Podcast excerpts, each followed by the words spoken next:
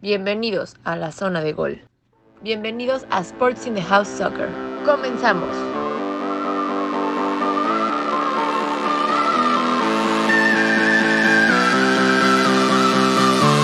Hola amigos, bienvenidos nuevamente a su canal deportivo favorito Sports in the House.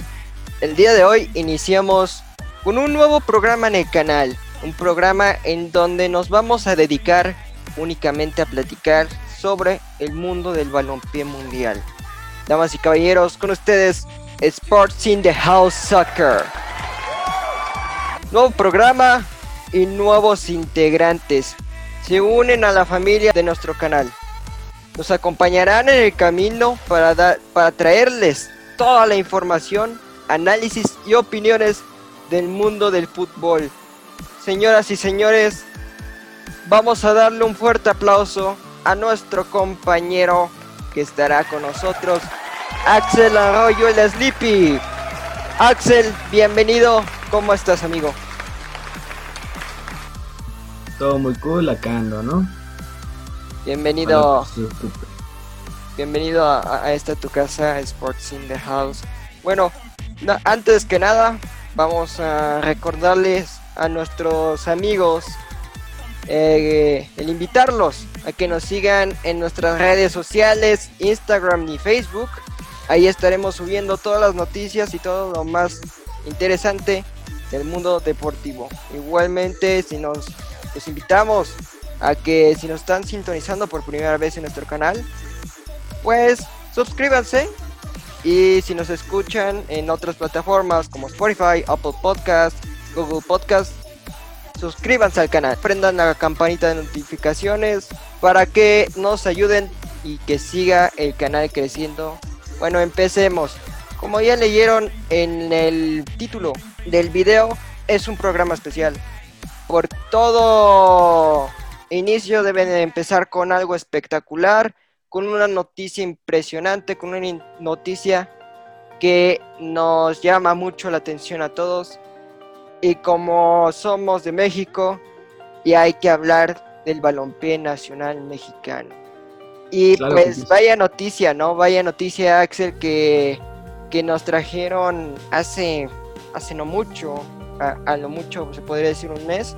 Sin embargo, por fin, por fin la máquina cementera del Cruz Azul logra proclamarse campeón de la Liga MX después de 23 años, 23 largos años, y después de pelear muchas finales con muchos equipos, por fin, hoy, en este año, logran la anhelada novena. Y quiero platicar contigo, Axel, tú que eres aficionado de la máquina cementera. Cuéntame, ¿qué se sintió esa emoción de escuchar pitar el final del partido y ver que los jugadores de la cementera están levantando la novena. Dios, es algo muy, muy, muy mágico. Eh, a pesar de que no me, no me encontraba disfrutando el partido, pero yo rogué, rogué por ver el partido. Dije, no, por favor, déjenme verlos. Bueno, yo al fin lo pude lograr, pude ver el partido. Este, todo el momento sufriéndolo, cada saque de esquina, cada, cada tiro de tiro de este ver que no fueran a, a, empatar o a remontar porque si algo es cierto es que no tenemos mucha suerte es cierto que la máquina no puede gozar de suerte a la hora de jugar, no como otros equipos que pueden decir que por suerte ganaron o por suerte están en la final o por suerte una que otra cosa. Si algo hace bien la máquina es esforzarse por lo que tiene, ¿no?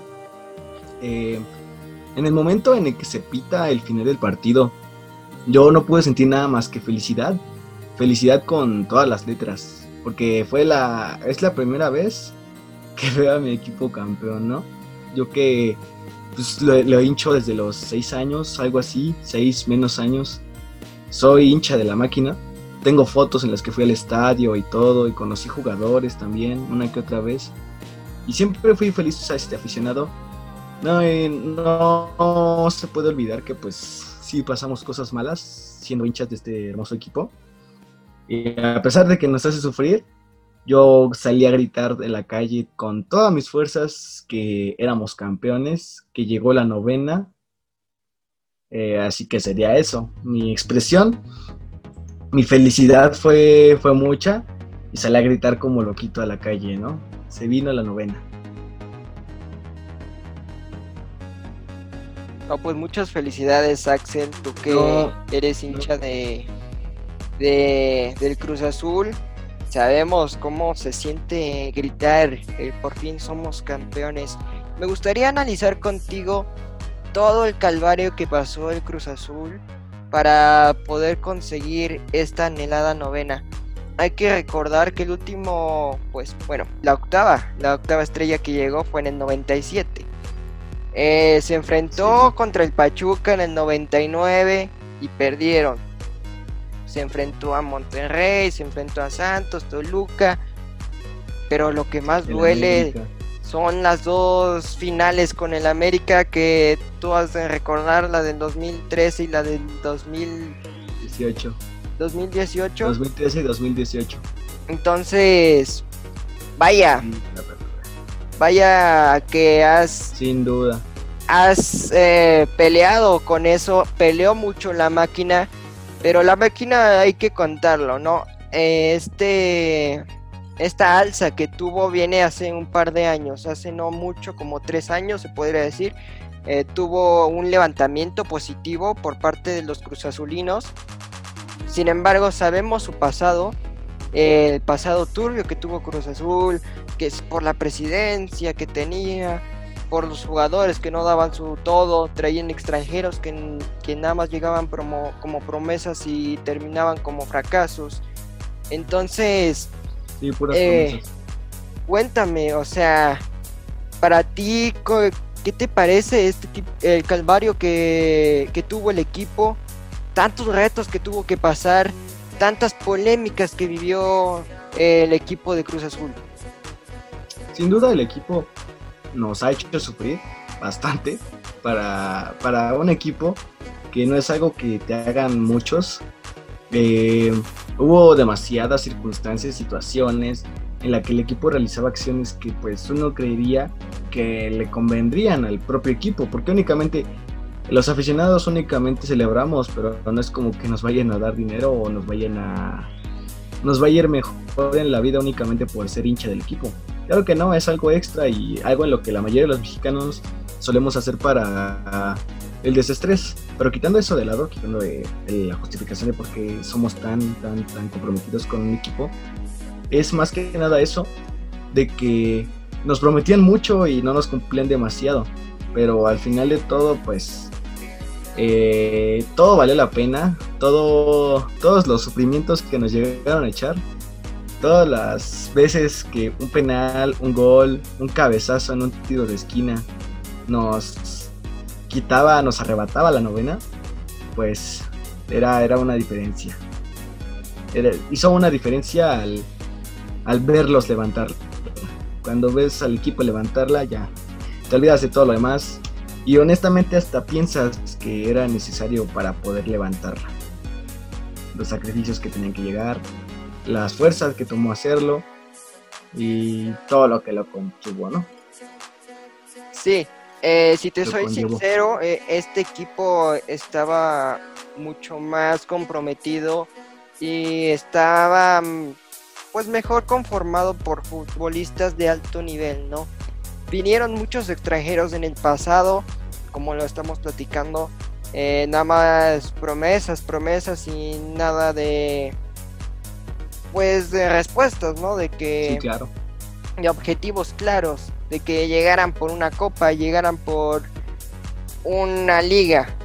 Llegaron a ganar una liga ante Monterrey hace un par de años, sin embargo, perdón, una copa, una copa, una copa MX ganaron sin embargo, sabemos que la Copa MX pues no, es nada llamativa. Sin embargo, pues, eh, es, es para llamar la atención. Ahora, me gustaría platicar sobre los números de Cruz Azul. Cruz Azul en el Guardianes 2020 eh, en la temporada regular de la Liga MX terminó como, no, como cuarto, abajo del Club América, abajo del Club uh, de los Pumas, con 29 puntos. Se, quede, se entró a, a Liguilla, entró a Liguilla y se quedó pues afuera en la semifinal con Pumas. Un, un 4 a 4 que dolió, dolió mucho porque en el Azteca 4 a los Pumas, llegas a CEU como favorito y te meten 4. ¿Qué opinas? ¿Qué pasó en la mente de los jugadores? Tenían asegurado el pase y pues pasó lo que tuvo que pasar. Sin duda, bueno, respecto a los jugadores no sabría decirte. Eh, pero yo te podría decir desde mi perspectiva de aficionado, sí fue doloroso. Mm, doloroso con todas sus letras. Yo creo que fue la vez que más se pudo sentir doler la llamada famosa Cruz Azuleada. No es como que en el América, contra el América, a pesar de cualquier forma de ayuda que hayan tenido, cualquier forma de solución que hayan llegado, las delanteras ofensivas, contraataques que haya tenido el América hayan resultado para bien para ellos, no es comparativa con, con el dolor que nos causaba ver al Pumar remontando a la máquina. Por diversos factores, desde que no tenían un plantel, por decirlo, tan bueno como el que tenía Cruz Azul en este momento, por llegar desde el de local a visitante para continuar con la racha de ganadas. Bueno, en cuestión de que iban bien en la, en la tabla y todo aquello, y que fueron victoriosos por mucho contra los Pumas de locales. Todas las circunstancias que pasaron que sí fue excesivamente doloroso ver a Cruz Azul perder, pero bueno, remontado por el Pumas. Sí, y vaya, les pegó mucho. El, salió el técnico de la institución y llegó un exjugador campeón de la 97 y es Juan Reynoso. Para mi gusto, ah, preferiría no traer a un exjugador porque pues no tiene la experiencia para dirigir desde el banquillo a, a una nueva generación, a una generación de este siglo que es el fútbol es sumamente diferente, ya no es toque y toque. Una persona podría creer eso. Sí, lo puede. Una persona podría creer eso, que es justo, pero al final ver los resultados le gana a cualquier otra cosa, aunque sí tiene razón. Sí, como dices, eh, o sea, los resultados dicen, ¿no? Lo, lo que pasa, lo estaremos platicando más adelante. Pero esta remontada, esta cruz azuleada que hizo los Pumas en contra del Cruz Azul, le pegó en este campeonato porque empezó con dos derrotas el equipo cementero, una contra Santos en la semana 1 y otra contra Puebla en la semana 2. Sin embargo, y esto es a, a a partir de la semana 3 contra el, eh, contra el Pachuca, no volvió a perder hasta la semana 15 que empató contra el América. O sea, 12 jornadas consecutivas de victorias.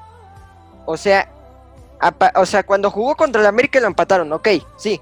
Pero a una jornada antes que jugó contra el Club Deportivo Guadalajara, que lo ganaron, una racha de 12 victorias consecutivas. Tú como aficionado dices, wow, esto no cualquiera, hay que recordar, ha pasado muchos años para que esto se viviera nuevamente, porque en el fútbol mexicano sabemos que puede pasar de todo. Entonces, ¿tú cómo viviste estas 12 victorias por parte de la cementera? Sin duda es una, una locura. Digo, si el Cruz Azul es bueno en algo es este ilusionar a su a su cantera, a su afición. Si es bueno en algo es en eso, es en ilusionarnos. hacernos creer que ya vamos por la victoria, que ya casi nos llega y que suceda lo contrario, ¿no? Pero sin duda esa vez, esta vez era diferente. Era diferente únicamente al realizar un récord que pocos equipos han, han realizado antes. Que hasta donde yo recuerdo únicamente el Club Necaxa y el Club León, el equipo de León, este, habían realizado una, la, esa hazaña de llegar a 12 partidos consecutivos sin perder, cosa que pudo trascender, eh, trascender a más. La única cuestión fue el empate con el América y creo que se veía un poquito venir desde que en inicios de la CONCACAF pues no, no pudieron anotar debido a la mala suerte porque se puede ver en el partido la mala suerte que había para, para anotar el gol contra el equipo con el que se peleó ese primer ese inicio de la CONCACAF.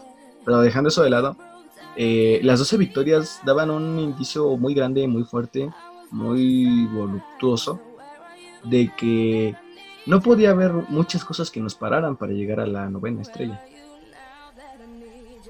Sí, eh, y como dices, ¿no? La Cruz Azul es, eh, o sea, son los que más ilusionan a su hinchada, a su afición pero por fin lograron resultados. Déjame contarte.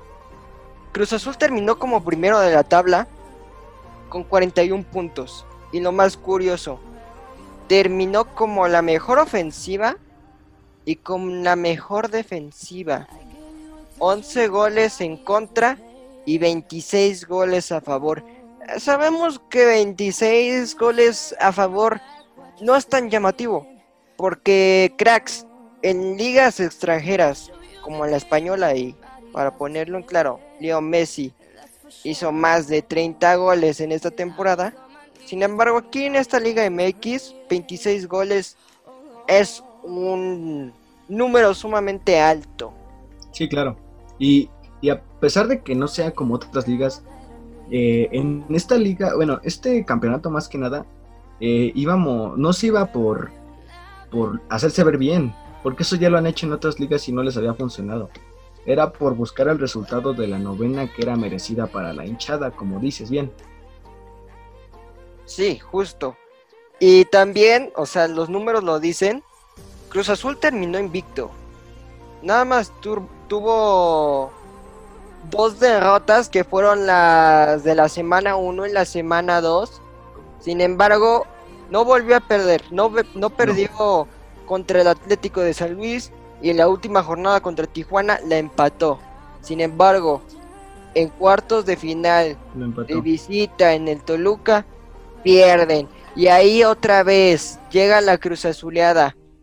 Pero este, esta cara, estos jugadores jóvenes, dieron la cara por el Cruz Azul y lograron sacar un 3 a 1 en el Estadio Azteca. Ya vienen otros resultados en semifinales con Pachuca que le cortó la cabeza a dos gigantes como es Chivas y como es América. Y bueno, ya la final, ¿no? Vamos a platicar un poquito de la final de la Liga MX que se enfrentaron los Santos contra, eh, pues ya, ya bien dicho, la máquina cementera. Partido de ida en la comarca lagunera. Santos contra Cruz Azul tenían como favorito a Cruz Azul. Sin embargo, la comarca lagunera era favorita en su casa. Pero Cruz Azul le dio la campanada, logró meter el gol de Luis. Eh, él logró meter un, un, gol que es un golazo, hay que decirlo. No es error del portero de Santos. Bueno, se puede decir que sí un poco sin embargo, es más mérito de Luis que se metió hasta el área chica y sacó el disparo, no supo cómo, pero sacó el disparo y Cruz Azul explotó en ese momento. ¿Cómo viste el estilo de juego de Cruz Azul antes y después del gol en la comarca lagunera? Claro. Únicamente en ese partido te puedo decir la diferencia que es que iban, iban, no iban más que nada por, por marcar una diferencia de gane, sino por, yo creo que más que nada, por querer este, apretar el partido lo más posible para no sufrir en otros momentos. Porque como se vio en el partido de vuelta, hubo muchas partes en las que uno creería, no, ya va a anotar. Y justo, yo no podía creer cuando este, creo que es Damián algo. Bueno, cuando el, delantero de Santos anotó el gol, eh, no podía yo creer, no me la creía, dije, no puede, no puede pasar esto otra vez. Este, justo todo ese tipo de pensamientos pasan por la cabeza de uno al ver todo lo que sucede, todo lo que acontece. Eh, pero sin duda, todo se queda en un segundo instante cuando notas la diferencia de la forma en la que juegan, de la forma en la que se desarrollan, en la forma en la que están viendo los partidos, en la que están apretando el partido. Porque sin duda uno puede creer que no es tan emocionante, pero cuando ves el partido, cuando lo estás sintiendo, estás viendo cómo va la jugada de balón a balón, de portería a portería, se puede ver una diferencia completa a la hora del ataque. Y puede que no suene algo tan glamoroso, pero hay veces que eso mejora mucho más a comparación de equipos europeos, que el partido queda definido desde antes de empezar. Eh, bueno, hay que recordar que las ligas europeas son diferentes que, que esta liga. Lo hermoso de la Liga MX es que tenemos final de ida y vuelta, entonces eso es lo más entretenido. Para mi punto de vista, creo que Cruz Azul jugó muy bien al tocar el balón en el juego de ida, ¿no? De que buscar los espacios, Santos se, se echaba para atrás, jugaba al contragolpe, pero Cruz Azul sabía lo que iba a jugar, no iba a jugar al contragolpe e iba a buscar el gol de manera eh, pues se podría decir jugando al fútbol, en pocas palabras, ¿no? Tocando la pelota, buscando los espacios, metiéndome en el área y como hizo Luis, metiendo el gol.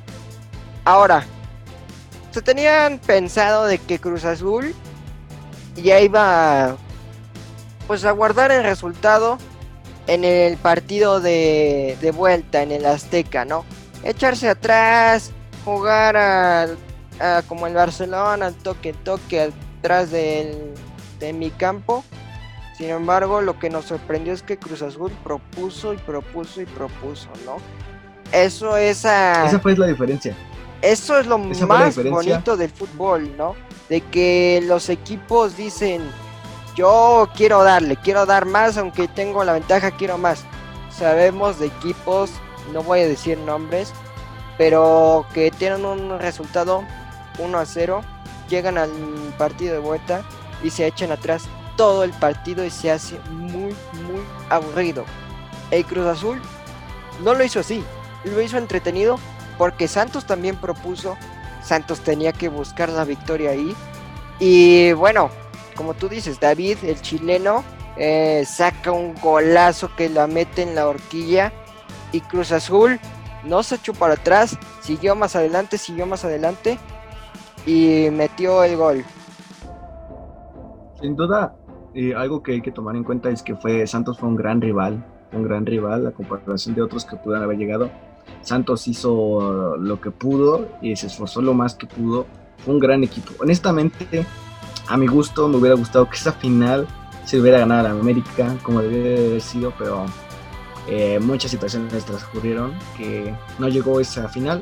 Pero sin duda una final este, merecida y gloriosa fue con el Santos hay que decirlo, ¿no? Eh, en mi punto de vista, en personal, siento que este Santos era fuerte, sin embargo, era débil a la vez al enfrentarse contra Cruz Azul.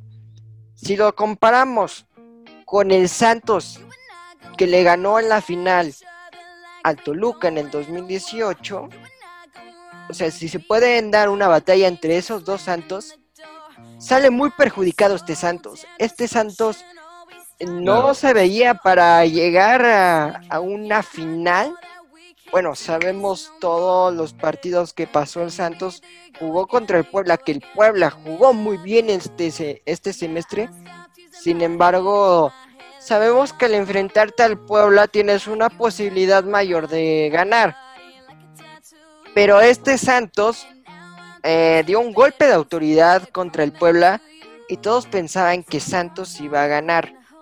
En el partido de ida vimos, perdió y en el partido de vuelta que metió gol el chileno, se emprendió la ilusión, ¿no? Y ahora vamos a platicar sobre el gol del Cruz Azul que les dio Jonathan Rodríguez, el uruguayo, en la novena. Si nos vamos a las reglas de la FIFA que dice el fuera de lugar, se ve fuera de lugar, obviamente, del jugador de Cruz Azul, no de Luis, hay que ponerlo claro. Luis está habilitado por los. Ah, eh, él está habilitado, ¿no? Él está habilitado, él metió el gol, punto. Sin embargo, su compañero, y lo dice en la regla, si mandan un pelotazo y el jugador en fuera de lugar intenta ir por él aunque no alcance el balón, es fuera de lugar. Ahí se vio el jugador que iba en línea recta en dirección a la portería y se desvía a ir por el balón. Yo no le quito el mérito de Cruz Azul, eh, haya sido campeón por ese gol, no. Cruz Azul hubiera metido otros tres goles si no si hubiera marcado ese fuera de lugar. Pero, ¿tú qué opinas? Para ti, quitando un lado de que eres aficionado de Cruz Azul, ¿para ti era fuera de lugar este, esta jugada? Eh, la definición que realizó Jonathan mm, no tiene precedentes. Hay jugadores que no hacen eso. Justo tenemos a Santiago Jiménez que no pudo terminar la jugada. No fue porque, no sé si es porque no pudo, porque no quiso, pero no terminó la jugada cuando la tenía. Eh, Jonathan marca una diferencia este, a lo que debió ser con Santiago Jiménez. Pero respectivamente la pregunta que me estás realizando del fuera del lugar, lo podría ver desde dos lados.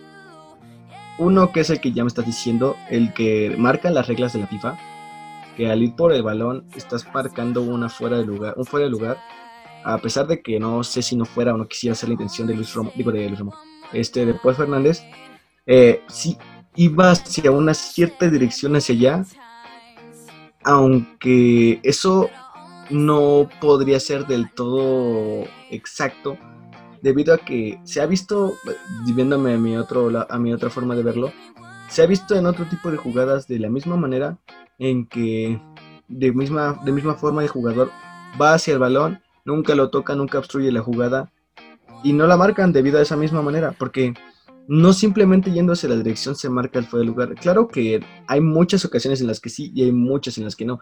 Hay demasiados partidos europeos en las que se ve de igual manera este tipo de, de tácticas, por decirlo así, en la que parece que el jugador va hacia el balón y es fuera de lugar y no.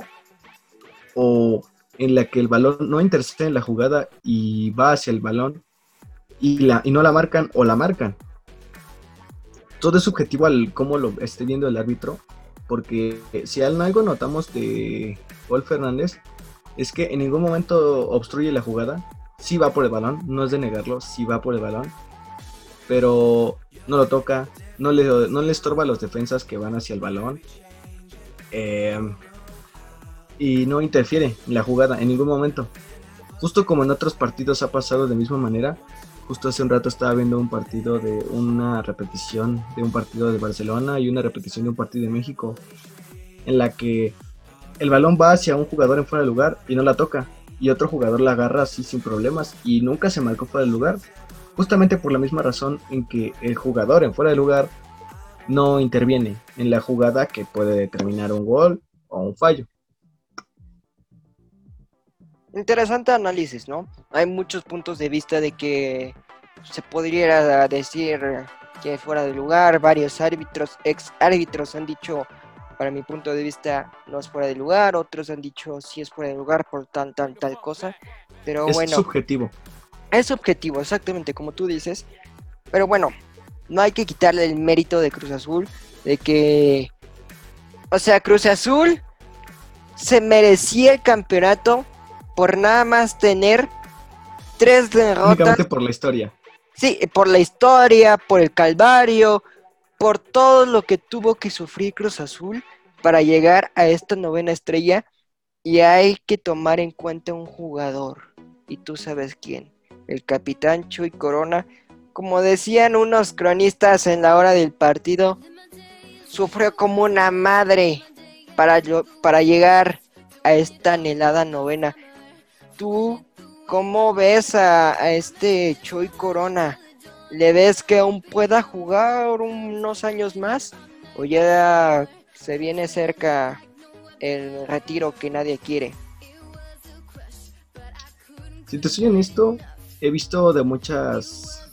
Yo creo que Jesús Corona, al igual que un poquito, no tanto como Jesús Corona, pero que Chuy, pero el Kata también se la merecía la novena estrella. Más que nada debido a todo lo todo el hate, el odio que les puede llover, ¿no? Más siendo un jugador de un equipo grande como es el Cruz Azul. Pero si alguien en ese equipo se merecía una estrella, más que nada por lealtad y por esfuerzo, sería Jesús Corona. La verdad es que marcaba una pauta entre la entre los porteros que debían de explotar en un equipo grande y los que no. Como que en este no se le puede quejar a nadie. ¿eh? Todos los todos los todos los partidos que yo llegué a ver que fueran o no de mi hermosísima máquina celeste, no hubo ningún portero que se le pudiera quejar. Pero si te digo que alguien en ese equipo se merecía el campeonato, era José de Jesús Corona ha estado muchos años, ¿no? Ha estado muchos años Jesús eh, en la institución cementera. En la institución de Cruz Azul, sí, claro. Entonces es, es, justo ganar.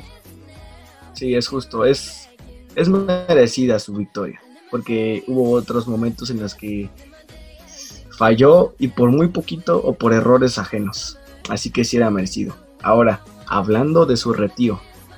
No te puedo negar que es un portero excepcional es campeón olímpico. Eh, se le puede notar varias, una gran diferencia de cosas. Obviamente nada es perfecto.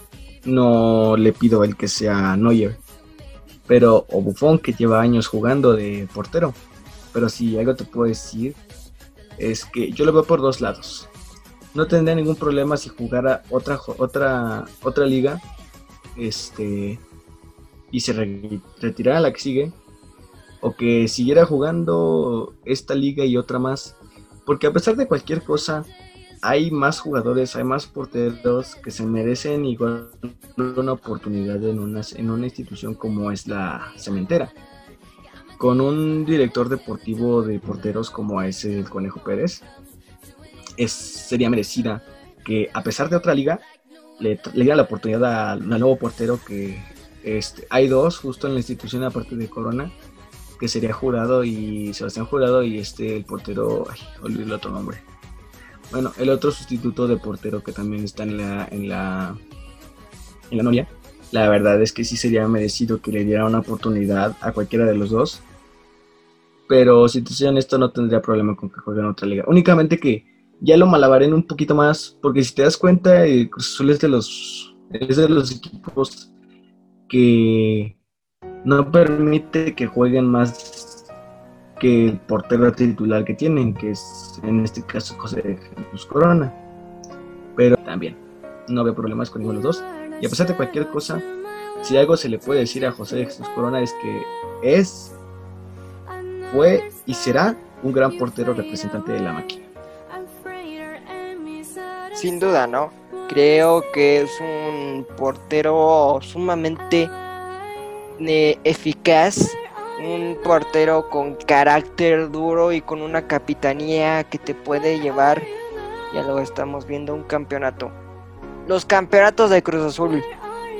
Ahora sí se puede presumir que el aficionado de Cruz Azul ya vio campeón ah, en todas las competencias que ha estado él, ¿no? Eh, Cruz Azul ganó, ha estado ganando la CONCACAF, ha estado ganando varias copas MX, varias supercopas, el campeón de campeones, eh, ha hecho una buena participación en, en el Mundial de Clubes, ya por fin llega la liga que siempre estaban anhelando. Se quedó muy cerca de ganar la... Se quedó muy cerca de ganar la, Libertadores. Liga, la Sudamericana, ¿cómo se llama? La Libertadores. Fue el equipo más cercano en casi ganar, sí, la Libertadores. Pues sí, varios Así que Si es eso, sí. Varios equipos la, han intentado ganar. Tigres, Chivas y bueno, Cruz Azul que ha intentado pelear varias veces. Esperemos que, que nuevamente los equipos mexicanos vuelvan a competir en una liga sudamericana. En una liga competitiva. Es una liga sumamente eh, competitiva porque hay que ser sinceros. La CONCACAF está a modo para la MLS y para Liga MX. Que empieces ganando 8-0 en el octavo de final es muy triste porque los equipos no, no tienen el mismo nivel que los No dan el ancho. Sabemos que el único que no da el ancho de esta liga en competencias internacionales es el León. Porque León no ha podido pasar ni a semifinales de la CONCACAF. Esperemos que después de una buena limpiada en el vestidor logren eh, pues pasar por lo menos a competir en una final contra un equipo mexicano en la CONCACAF. Y bueno, hay que tomar en cuenta que Cruz Azul ya tiene nueve estrellas. Detrás de él le siguen equipos como Pumas, como Tigres, como León. Sin embargo. Cruz reafirma, reafirma, perdón. El Cruz Azul reafirma su cuarto lugar, ¿no? Bueno, si hay algo hay que negar es que es el cuarto equipo más campeón, por decirlo así, de los equipos mexicanos que tenemos en regla. Que sería el América, el Chivas, el Toluca y el Cruz Azul. Con solo un título por encima del Toluca que el Cruz Azul. Eh, después va el Pumas y etcétera, etcétera, etcétera, etcétera. Sí, sí, justo como tú comentas, ¿no? Eh, 13 títulos de, de, las Águilas de la América, 12, títulos de, del rebaño sagrado, 10 títulos por parte de los Diablos del Toluca y ahora 9 títulos por parte de Cruz Azul. Hay que decirlo, los equipos que están arriba de Cruz Azul han ganado finales en estos últimos años. Chivas la ganó en el 2017, América la ganó en el 2018, sin embargo Toluca es el que no ha ganado de los que están arriba en la tabla de campeones. no hay que decir nada de que Cruz Azul pueda llegar en el siguiente semestre a la décima. Esperemos que sí, por toda la felicidad de los Cruz Azulinos. Pero hay que tener calma porque los equipos Paciencia paciencia, como tú dices, porque los equipos de la Liga MX están armando hasta los dientes. Ya vimos Tigres, grandes contrataciones que están haciendo, dupla francesa en la delantera al mando de Miguel. Entonces, Polis y Chaquerétaro. Exacto.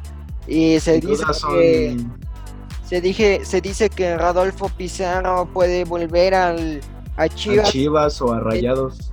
Entonces, eh, en la Liga MX, el Guardianes eh, Clausura 2021 va a estar muy, muy caliente Cruz Azul.